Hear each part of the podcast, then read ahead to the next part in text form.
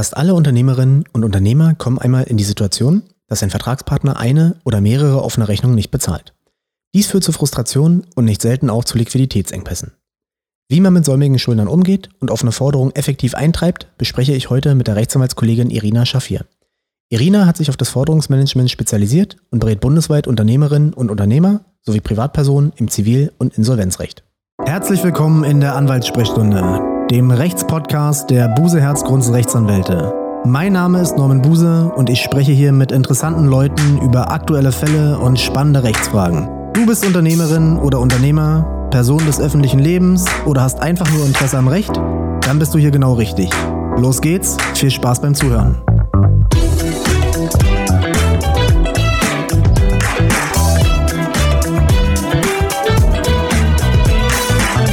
Hallo Irina, herzlich willkommen in der Anwaltssprechstunde. Hallo Norman, vielen Dank. Vielen Dank für die Einladung. Ich freue mich sehr. Ja, ich freue mich auch. Wir sprechen heute über ein Thema, ähm, was äh, so ziemlich jeden Unternehmer und jede Unternehmerin irgendwann mal treffen kann. Aber bevor wir da einsteigen, magst du dich einmal kurz vorstellen? Ja, also ich bin Irina Schafir, Rechtsanwältin, europäische Wirtschaftsjuristin und Business Coach.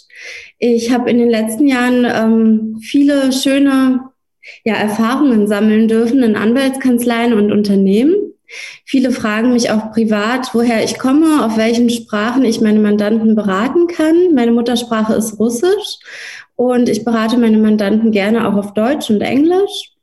Zur Juristerei bin ich gekommen, eigentlich durch Zufall, ähm, weil auch sehr viele Freunde gesagt haben, dass ich einen hohen Gerechtigkeitssinn habe.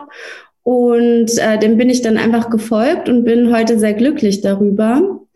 Und meine Tätigkeitsschwerpunkte jetzt sind Insolvenzrecht, Forderungsmanagement und allgemeines Zivilrecht. Ah, okay. Wie bist du auf das Forderungsmanagement gekommen? Was hat dich da bewogen? In, das ist ja aus meiner Sicht trotzdem schon so ein bisschen was Exotisches. Meine erste Kanzlei, in der ich als Diplomjuristin damals angefangen hatte, ähm, war eine mittelständische Wirtschaftskanzlei. Und die hatten das Forderungsmanagement äh, zum Schwerpunkt gesetzt in Deutschland und in der Schweiz.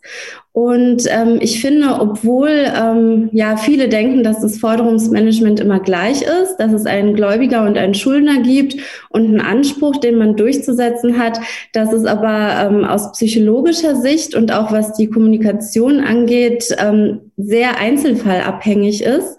Und mich hat es immer interessiert, ähm, was, sage ich mal, so die Tricks ähm, der Schuldner sind, nicht zu zahlen und ähm, wie sich die Gläubiger teilweise verhalten müssen, um eine Zahlung ähm, für sich ähm, durchzusetzen oder durchsetzen zu lassen. Und das Gebiet verfolge ich jetzt seit fast acht Jahren und ähm, es wird immer schöner. Ich habe da immer wieder neue Facetten entdeckt. Ähm, und auch was die Unternehmensbranchen angeht, ist die Forderungsdurchsetzung immer unterschiedlich.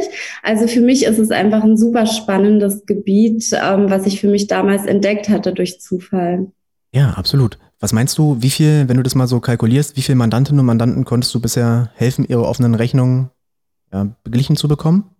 Ja, also das sind jetzt über die acht Jahre tatsächlich schon über 3000 Mandanten oder drei, über 3000 Ansprüche, die ich schon durchgesetzt habe. Ähm, ist eigentlich der Wahnsinn, ähm, was sich über die Zeit so anhäuft. Klar, und wie schnell das geht, dass man dann wirklich schon echt viele Fälle hatte und die verschiedensten Konstellationen gesehen hat. Du hattest gerade gesagt, dass du schon einige Tricks mitbekommen hast. Ja, meine Erfahrung ist, dass es sehr, sehr viele Schuldnerinnen und Schuldner gibt, die Tricks anwenden und die ganz genau wissen, was man machen muss, um die Zwangsvollstreckung zu vereiteln, ja, um es äh, zu gewährleisten, dass keine Klage zugestellt werden kann. Was sind denn aus deiner Sicht so die, die dreistesten Sachen, die du bisher miterlebt hast? die dreistesten Sachen. Ähm, ja, also was ich immer super dreist finde, ähm, wobei ich eigentlich den Schuldnern nie eine schlechte Gesinnung zusprechen möchte von Anfang an, denn wenn Schuldner nicht zahlen, dann sind das eigentlich nur die wenigsten, die ähm, das tatsächlich nicht wollen. Die meisten können es einfach nicht oder können es in dem Moment nicht, in, den, in dem das der Gläubiger möchte. Ähm, von, den, immer, von den pathologischen Betrügern mal abgesehen. Ja, also was ich immer so krass finde, ist, wenn Schuldner sich ähm, von selbst beim Gläubiger melden und äh, um eine Stundung oder um eine Ratenzahlung bitten, ohne aber nachzuweisen, dass sie gerade in schlechten finanziellen Verhältnissen sind. Und durch diese Stundung oder durch diese Ratenzahlungsvereinbarung ähm, schieben sie ja das Zahlungsziel immer weiter vor sich weg. Und äh, so kann es passieren, dass eine Ratenzahlungsvereinbarung über fünf Jahre getroffen wird und der Schuldner sich aber immer wieder Zeit lässt und gar nicht zahlt und der Gläubiger aber, weil der Schuldner sich nicht im Verzug befindet, ähm, nicht die Gesamtforderung einklagen kann. Deswegen rate dann würde ich, ich, dann würde ich sagen, kündigen, kündigen der Stundungsvereinbarung. Ja, naja, leider geht das alles nicht so einfach. Ne? Also ähm, ich rate immer den Gläubigern, noch eine Klausel aufzunehmen, dass beim Zahlungsverzug oder wenn die Ratenzahlungsvereinbarung nicht pflichtgemäß erfüllt wird, dass dann der gesamte Betrag sofort fällig ist. Aber ähm, Gläubiger, die gerade nicht anwaltlich vertreten sind und solch eine Ratenzahlungsvereinbarung eingehen, die wissen halt nicht, wie sie sich zu verhalten haben und haben damit dann oft schlechte Karten und das nutzen die Schuldner eben auch gerne mal aus. Ja, und das ist ja auch sehr unangenehm, wenn man immer wieder seine Schuldnerin, seinen Schuldner anschreiben muss, nerven muss. Das ist ja auch wirklich, das bringt einen nicht voran. Ja, das macht einen kein Business. Natürlich ist, führt das dazu, dass wieder Liquidität hergestellt wird. Aber schön ist es auch nicht. Nein, und es kostet eben auch Geld. Ne? Gerade für Unternehmer kostet es auch Geld, wenn die Angestellten immer wieder hinterher telefonieren müssen.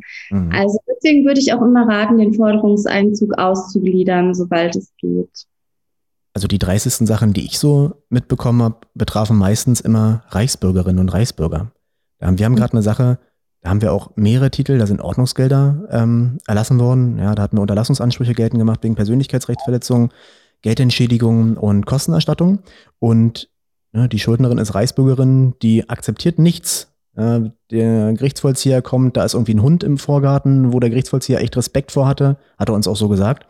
Und ne, die macht dann äh, gerne auch ihr Klingelschild ab, hat am Briefkasten nichts zu stehen und dann steht man da und denkt sich, okay, wie soll da jetzt richtig zugestellt werden? Ja, dann muss man nachforschen, ist sie da überhaupt noch aufenthaltig? Ja, das ist so.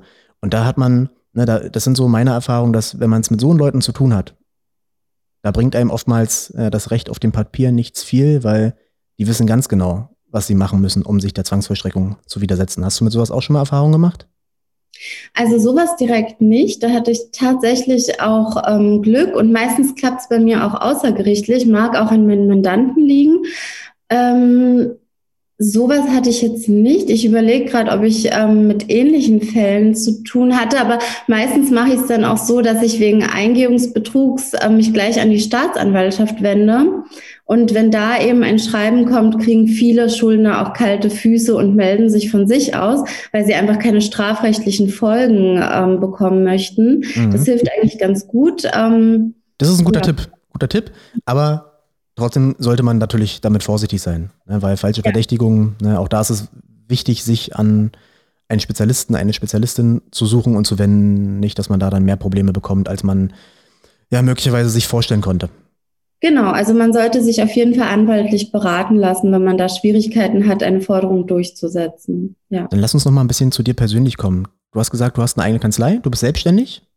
Genau. Was hast du so für Mandanten im Schwerpunkt, die du vertrittst? Also ich habe tatsächlich größere Unternehmen, für die ich den Forderungseinzug, ähm, sage ich mal, als Massengeschäft übernehme, aber habe auch kleine mittelständische Unternehmen und ähm, auch Einzelunternehmer, berate und vertrete ich sehr, sehr gerne. Ähm, den verhelfe ich sowieso immer sehr gerne zu mehr Liquidität, aber ich habe auch Privatpersonen, ähm, die sich mit Forderungen aus dem täglichen Leben an mich wenden. Ne? Also wenn jetzt ähm, Forderungen abzuwehren sind oder Forderungen durchzusetzen sind, gerade jetzt während der Pandemie gegen Reiseveranstalter zum Beispiel. Ähm, ja, also wirklich ganz bunt und unterschiedlich. Dann sag doch mal, ich habe jetzt ein Problem. Ja, ich bin betroffen, mein Vertragspartner zahlt meine Rechnung nicht. Ja. Wie sollte ich aus deiner Sicht dann am besten vorgehen? Also zunächst mal zur Zahlung nochmal auffordern, mahnen. Ähm, das heißt zur Zahlung auffordern und dabei aber auch eine Frist setzen. Denn nur dann äh, gerät der Schuldner auch in Verzug. Und ähm, wozu ich immer rate, ist ähm, keine schlechte Gesinnung erstmal beim Schuldner zu vermuten, sondern ganz offen und ohne Vorurteile eben diese Mahnung auszusprechen. Und dabei muss man auch nicht dieses negativ behaftete Wort Mahnung benutzen, sondern kann oben drüber auch Zahlungsaufforderungen schreiben. Ähm, das kommt dann immer ein bisschen schöner an, weil oft ist es einfach nur so, dass die Rechnung mal verloren gegangen ist oder die Buchhaltung ähm, ein bisschen schlampig gearbeitet hat und und dass der Schuldner vielleicht gar nichts von der Forderung weiß. Und ähm, ja, dann kommt es immer so ein bisschen netter rüber, wenn da Zahlungsaufforderung steht. Ich hatte neulich auf LinkedIn von dir einen coolen Tipp gelesen. Und zwar da hattest du geschrieben, dass man, wenn man die erste Mahnung Zahlungsaufforderungen schickt, nicht erste Zahlungsaufforderungen draufschreiben soll.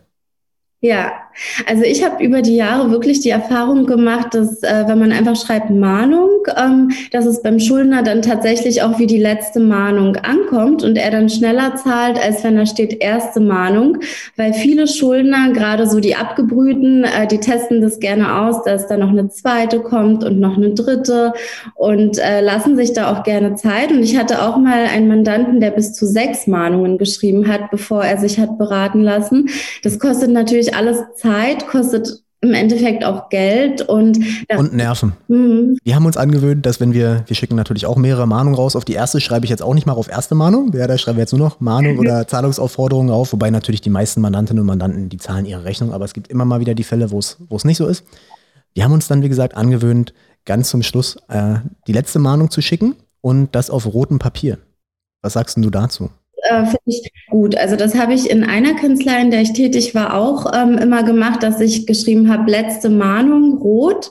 Ähm, da hat es auch eine Signalwirkung hinterlassen und das finde ich gut, ja. Ich finde es auch nicht besonders schön, das ist mir ehrlich gesagt dann auch unangenehm, aber es sollte dem Schuldner viel unangenehmer sein, dass da einfach seine Rechnung nicht bezahlt. Und ich finde, man kann ja über alles reden. Ich bin der Letzte oder die meisten Mandanten, wo wir quasi dann Forderungen geltend machen, die sind ja, die wollen sich ja gar nicht unbedingt streiten. Aber das Problem ist, was die den, was sie den Schuldnerinnen und Schuldnern dann vorwerfen, dass sie einfach den Kopf einziehen und sich überhaupt nicht mehr melden. Ja, wenn man miteinander spricht, dann kann man ja so eine Probleme auch aus der Welt räumen. Und die meisten haben ja Verständnis, dass wenn jemand selber ein Zahlungsproblem hat, gerade in der jetzigen Phase zum Beispiel mit Corona, ne, da sagt ja keiner, irgendwie, da geht ja keiner gleich zu Gericht oder es stattet Strafanzeige, aber ich finde, das ist wichtig, dass man da einfach redet. Ja. Wenn der Schuldner oder die Schuldnerin meine Rechnung nicht bezahlt, kann es ja sein, dass ich trotzdem, oder was heißt kann sein, oftmals bin ich auf den ersten Blick verpflichtet, meine Leistung trotzdem zu vollziehen und zu erbringen.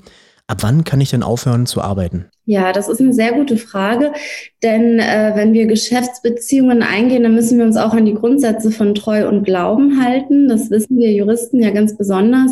Und ähm, aber natürlich muss muss man seine seine Leistung jetzt nicht unbedingt erbringen, äh, wenn man nicht mit der Zahlung rechnet. Und ähm, da reicht eine Zahlungsaufforderung eigentlich immer aus, um seine Dienstleistung oder Werkleistung oder was auch immer man da vollbringt äh, einzustellen. Und das ist gerade auch für Bauverträge auch höchstrichterlich entschieden worden, dass wenn ich einmal mahne äh, und da kommt kein Zahlungseingang innerhalb der Frist, ähm, dass ich dann meine Leistung auch tatsächlich einstellen kann, bis ich meine Zahlung bekomme. Und der Vergütungsanspruch geht dadurch aber nicht unter. Nein. Okay. Also, ach so, der restliche Vergütungsanspruch, das ist äh, im Werkrecht ja sowieso geregelt, dass man den hat. Und äh, beim Dienstvertrag muss man natürlich schauen, wenn ich die Leistung erstmal noch nicht erbracht habe, dann kann er tatsächlich untergehen für den Rest meiner Dienstleistungen. Ähm, man hätte dann aber eventuell Schadensersatzansprüche, das müsste man im Einzelfall dann eben prüfen. Mhm. Okay. Wann verjähren meine Ansprüche? Ja, die Ansprüche verjähren. Ähm, die meisten Ansprüche unterliegen der regelmäßigen Verjährungsfrist von drei Jahren. Da gibt es allerdings auch Ausnahmen. Manchmal verjähren die Ansprüche auch erst zehn Jahre oder 30 Jahre, nachdem sie entstanden sind. Ähm, zum Beispiel Schadensersatzansprüche, das steht alles im Gesetz. Und wenn man aber Ansprüche hat, die schon länger vorhanden sind, sollte man sich sowieso beraten lassen, ob sie vielleicht schon verjährt sind. Ähm, was viele nicht wissen, ist, dass der Lauf der Verjährung am Ende des Jahres beginnt, also am 31. Dezember desjenigen Jahres, in dem der Anspruch entstanden ist.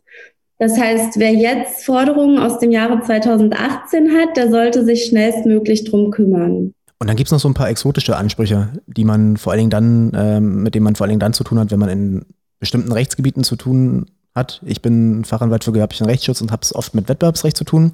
Und da ist es so, wenn ich eine Abmahnung verschicke ähm, und die dann nicht rechtzeitig äh, geltend mache, die, die Forderung, dann kann die schon innerhalb eines halben Jahres verjähren. Ja, das folgt mhm. dann aus dem UWG, das ist eine Sonderverjährung. Ne, auch da muss man aufpassen und das zeigt, dass man nicht zu lange warten sollte, sondern im Zweifel lieber zu früh oder lieber früher als zu spät zum Anwalt, zur Anwältin geht. Ja. Du hattest gesagt, dass du viele Fälle außergerichtlich erledigt bekommst? Ja. Wenn es jetzt aber nicht klappt, wie geht es dann weiter? Was muss ich machen? Was muss ich beachten? Ja, also grundsätzlich ist es so, äh, dass ich meinen Mandanten natürlich immer rate, selbst die Forderung geltend zu machen, um einfach die Gegenseite, also den Schuldner in Verzug zu setzen. Denn nur dann ähm, werden auch meine Kosten als Anwalt, also mein Anwaltshonorar auch vom Schuldner erstattet. Ähm, die Mandanten bemühen sich oft darum, selber nochmal tätig zu werden. Man kann natürlich auch einen gerichtlichen Mahnbescheid erwirken. Ähm, aber da erlebe ich das oft, wenn der Fall dann bei mir auf dem Tisch landet, dass meine Mandanten dann die Zinsen vergessen haben oder ähm, die Mahnung, äh, also die Mahnkosten vergessen haben oder etwaige Schadensersatzansprüche, die da noch geltend gemacht werden können. Auch gerade die äh, Verzugspauschale, die im Gesetz in den letzten Jahren erst ähm, aufgetaucht ist, von 40 Euro, wenn man einen Anspruch gegen Unternehmen hat, ähm, das vergessen eben die meisten. Also ähm, wenn man Verzug begründet hat, sollte man sich eigentlich sofort an einen Anwalt wenden und die Sache abgeben. Aber das kann man ja im Prinzip dann reparieren, oder? Die Fehler? Die kann man letztendlich reparieren, aber wenn der Schuldner nun mal zahlt, dann auf den Mahnbescheid, wo ich, wo ich dann meine Zinsen vergessen habe und die Mahnkosten und andere Ansprüche, dann ähm, habe ich ja meistens Pech gehabt. Ne? Das Mahnverfahren muss ja nicht klappen. Ja, wie geht es dann weiter? Also wenn das Mahnverfahren nicht klappt, also ein Widerspruch eingegangen ist oder ein Einspruch gegen den Vollstreckungsbescheid, dann ähm, kann man sich entweder ein, ein Inkassounternehmen wenden oder auch ein, ein Rechtsanwalt. Man kann natürlich auch direkt im Klageverfahren loslegen mit dem Rechtsanwalt oder es nochmal außergerichtlich versuchen, was meistens erfolgsversprechend ist. Ähm, das sind eigentlich so die Möglichkeiten. Das alles, was wir jetzt besprochen haben, gilt ja vor allen Dingen dann, oder, oder man hofft in den Fällen, dass bei dem Schuldner Vermögen vorhanden ist und dass der die Rechnung tatsächlich bezahlen kann. Wie kann ich denn rausbekommen, ob das überhaupt möglich ist, ob der, ob der Geld hat? Ja, also es gibt die Möglichkeit, eine Bonitätsauskunft einzuholen online. Das kostet dann ein paar Euro. Ne? Jeder kennt ja die Schufa oder Kreditreform, Bürgel. Da gibt's ja verschiedene Möglichkeiten. Ähm, oder was bei meinen Mandanten auch oft hilft, ist einfach mal ähm, bei Bekannten nachzufragen. Wenn es jetzt aus dem Bekanntenkreis jemand ist, dann weiß man manchmal, wie liquide er ist. Oder was ich auch gerne mache, ich ähm, schaue mir die Schuldner, wenn es jetzt gerade auch größere Forderungen sind, in den sozialen Netzwerken auch gerne mal an. Da sieht man teilweise Urlaubsfotos auf den Malediven oder ähm, sonst wo und man weiß eigentlich ähm, aus den sozialen Netzwerken auch schon so einiges. Ähm, da gibt's verschiedene Möglichkeiten, aber gerade so eine Bonitätsauskunft, die nur ein paar Euro kostet, ähm, die kann man ruhig auch mal machen. Angenommen, ich habe jetzt einen Titel gegen den Schuldner erwirkt. Beispielsweise, wir haben Mahnbescheid beantragt, es geht kein Widerspruch ein, Vollstreckungsbescheid, kein Einspruch, dann habe ich einen rechtskräftigen Titel. Mhm. Wie geht es dann weiter? Also mit dem Titel kann man natürlich selbst nochmal zur Zahlung auffordern. Meistens hilft es nicht besonders viel. Man kann einen Gerichtsvollzieher beauftragen und ähm, wenn ich aber weiß, dass mein Schuldner gerade nicht liquide ist, dann würde ich auch dazu raten, erstmal abzuwarten, ähm, bis der Schuldner zum Beispiel eine Arbeitsstelle hat ähm, oder also die finanziellen Verhältnisse, die ändern sich auch schnell mal, gerade wenn der Schuldner etwas jünger ist. Und so ein Titel ist ja auch 30 Jahre gültig. Also bevor man einen Gerichtsvollzieher umsonst beauftragt, kann man ruhig mal ähm, selber nachhaken, wie liquide der Schuldner ist und selber ruhig mal den Schuldner anschreiben. Und ähm, das ist wirklich situationsabhängig, wie man da vorzugehen hat. Dann lass uns jetzt mal über den Worst Case sprechen. Das heißt, ich habe einen Titel, 30.000 Euro und denke mir, okay, jetzt habe ich äh, da viel Zeit und auch Geld investiert, um den Titel zu bekommen. Und dann bekomme ich plötzlich ein Schreiben vom Insolvenzverwalter oder der Schulter sagt mir selber, ich bin im Insolvenzverfahren. Was passiert dann? Ja, also dann kann man ähm, seine Forderung zur Insolvenztabelle anmelden und am Ende der, äh, des Insolvenzverfahrens wird man dann quotal befriedigt, so heißt das. Also alle Gläubiger sollen am Ende des Insolvenzverfahrens die gleiche Quote erhalten und ähm, die liegt ganz unterschiedlich, aber oft auch so zum Beispiel bei drei Prozent. Das heißt, man sieht letztendlich nicht viel von seiner Forderung. Ähm, deswegen sollte man sich anderweitig absichern, wenn das irgendwie geht. Wie geht das zum Beispiel? Wie kann ich mich anderweitig absichern? Also beispielsweise durch eine Bürgschaft, ähm, wenn man jetzt weiß, da ist jemand vielleicht zahlungsunfähig oder ähm, da liegen nicht so viele liquide Möglichkeiten oder Mittel vor, dann kann man auch ähm, zum Beispiel vom Geschäftsführer eines Unternehmens auch eine Bürgschaft einfordern, dass er sich selbstschuldnerisch verbirgt. Und ähm, wenn dann ein Zahlungsausfall zum Beispiel da ist oder wenn über das Vermögen des Unternehmens ähm, die Insolvenz eröffnet wird, dann kann man dann persönlich gegen den Geschäftsführer zum Beispiel vorgehen. Aber dann muss man natürlich auch in der Lage sein, das äh, den Druck aufzubauen, den man ja braucht, weil das macht man ja nicht ohne weiteres, eine selbstschuldnerische Bürgschaft abzugeben. Und das ist ja auch mal so die Frage, wo man oft beim, beim Vertragsschluss steht. Man möchte einerseits ja den Kunden, die Kunden haben und andererseits braucht man ja auch irgendwelche Sicherheiten.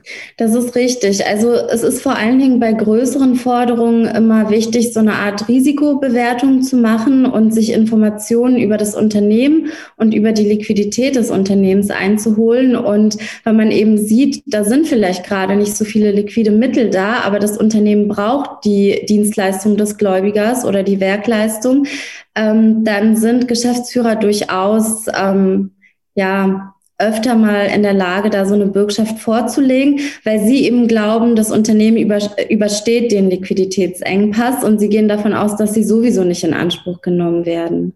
Lass uns nochmal auf das Thema Insolvenz zurückkommen. Mhm.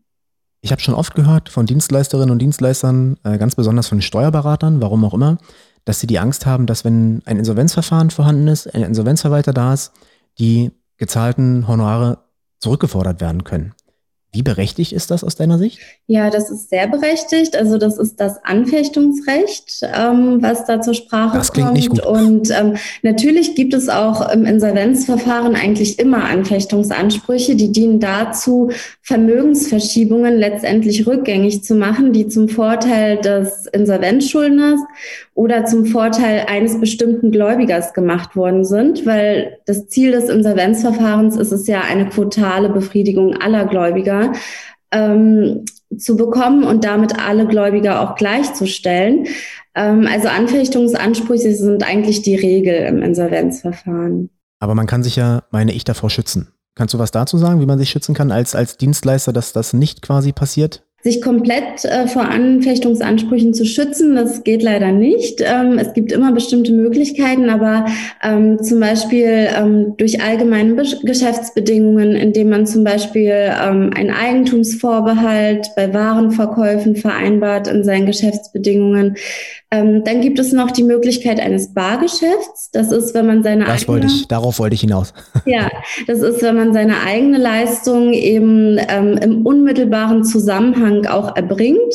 Ähm, das ist eigentlich ähm, sehr schön, wie man sich da schützen kann, weil man das Geschäft auch relativ schnell abwickelt und dann auf der sicheren Seite ist.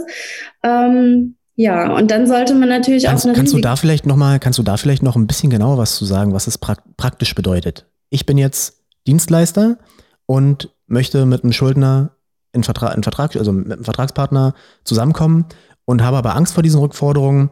Was, hat, was muss ich dann genau machen, damit diese, diese Ausnahme im Bargeschäft zur Anwendung kommt und ich nicht oder mit, mit recht großer Sicherheit nicht zurückzahlen muss? Ja, also gerade wir Anwälte, ähm, wir vertreten unsere Mandanten ja ähm, entweder nach der Anzahlung oder ähm, wir vertreten sie vor Gericht, erbringen also unsere Dienstleistungen als Anwalt und werden dafür relativ schnell auch vergütet. Und ähm, da ist es wichtig, diesen zeitlichen ähm, Zusammenhang einfach ähm, zu beachten, dass man unmittelbar, und auch das ist von der Rechtsprechung immer unterschiedlich, ähm, eingestuft worden, aber dass man relativ schnell ähm, einfach seine Leistung erbringt und auch schnell das Geld einfordert ähm, und damit praktisch wie ein Geschäft, ähm, was wir alltäglich machen, ne, beim Bäcker oder wie auch immer, ähm, einfach ein schneller Austausch stattfindet. Ähm, und dabei ist es eben auch wichtig, ähm, trotzdem, wenn es um eine größere Forderung zum Beispiel geht, eine Art Risikobewertung vorzunehmen. Das heißt, wenn mir mein Geschäftspartner sagt, du, ich bin gerade total knapp bei Kasse, ähm, dass ich dann auch weiß, oh, der könnte zahlungsunfähig sein und ähm, dass ich da noch mehr Informationen mir einhole, weil die Gerichte sehr großen Wert auf die Kenntnis einer eventuellen Zahlungsunfähigkeit legen. Sag mal aus deiner Erfahrung, welche Branchen von diesen Zahlungsausfällen besonders betroffen sind. Das heißt, wenn ich jetzt in welchem Gebiet tätig bin, muss ich auf meine auf meine Zahlungsansprüche ganz besonders achten? Ja, das kann ich dir tatsächlich gar nicht sagen. Ähm, alle Branchen sind aus unterschiedlichen Gründen ähm, gleich viel betroffen. Ich war jahrelang nur für Insolvenzverwalter bundesweit tätig und habe für die Prozesse geführt und auch in der Verwaltung ähm, die ganze Abwicklungsarbeit erledigt. Und ähm, da waren ganz unterschiedliche Betriebe von Zahlungsunfähigkeit oder auch von Zahlungsausfällen betroffen vom Einzelunternehmer, vom Künstler ähm, bis zur großen Gastronomie. Ähm, das ist wirklich ähm, schwer zu sagen.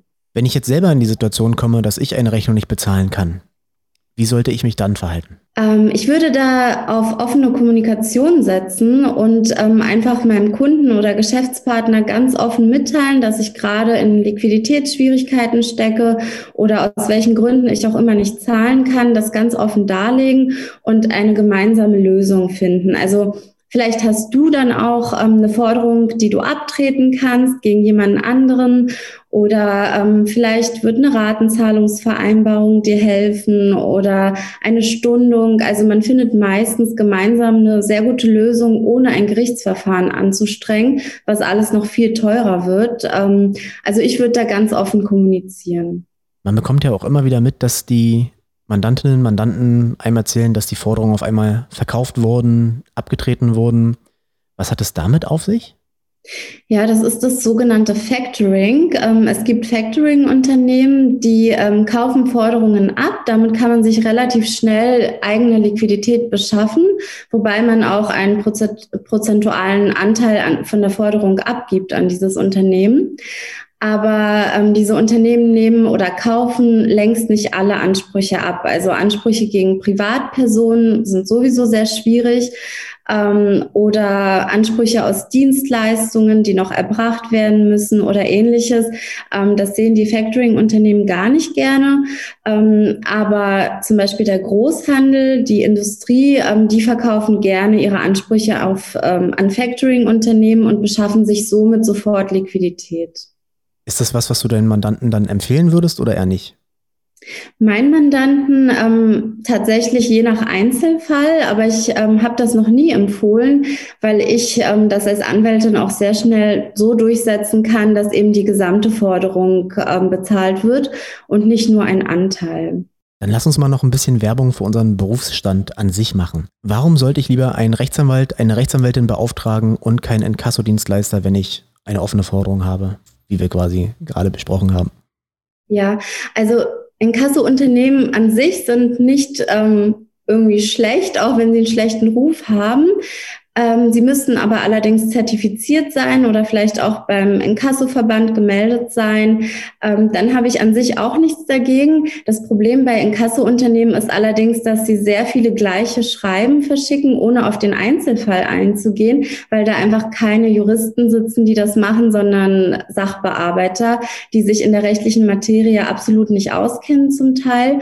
Und wenn ich aber zum Anwalt gehe und meine Forderung ähm, anwaltlich prüfen lasse, dann legt der Anwalt meistens sehr viel Wert auf den Einzelfall und er kann die Chancen und auch die Risiken im Falle eines Klageprozesses, eines gerichtlichen Verfahrens sehr gut einschätzen. Und ähm, im Endeffekt kostet es aber auch genauso viel, egal ob man sich an den Inkassodienstleister wendet oder an einen Anwalt. Ähm, bloß wenn ich erstmal einen Inkassodienstleister beauftrage und dann nochmal vor Gericht ziehen möchte, dann entstehen meistens Doppeltkosten. Und dann muss ich ja sowieso zum Anwalt, wenn es denn nicht Amtsgericht ist. Richtig, genau. So, dann lass uns mal zum Schluss kommen. Vielleicht kannst du nochmal äh, zusammenfassen oder, oder deine besten Tipps geben, wie ich am besten vorgehen sollte, wenn äh, ich Zahlungsausfälle habe oder vielleicht sogar, wie ich mich davor schützen kann, dass ich gar nicht in so eine Situation komme. Also ähm, man kann natürlich gegen Vorkasse arbeiten. Ähm, gerade bei uns Anwälten, die im Strafrecht zum Beispiel tätig sind, rate ich immer dazu. Ähm, wenn man Forderungen hat und eine Rechnung stellt, würde ich an, ähm, auf kurze Zahlungsziele setzen, dass ich ähm, die Zahlung innerhalb von sieben bis zehn Tage verlange, weil die Liquidität kann sich ja sehr schnell ändern, gerade jetzt während der Pandemie. Dann würde ich auch ähm, den Forderungseinzug, wenn ich ein Unternehmer bin, optimieren bei mir.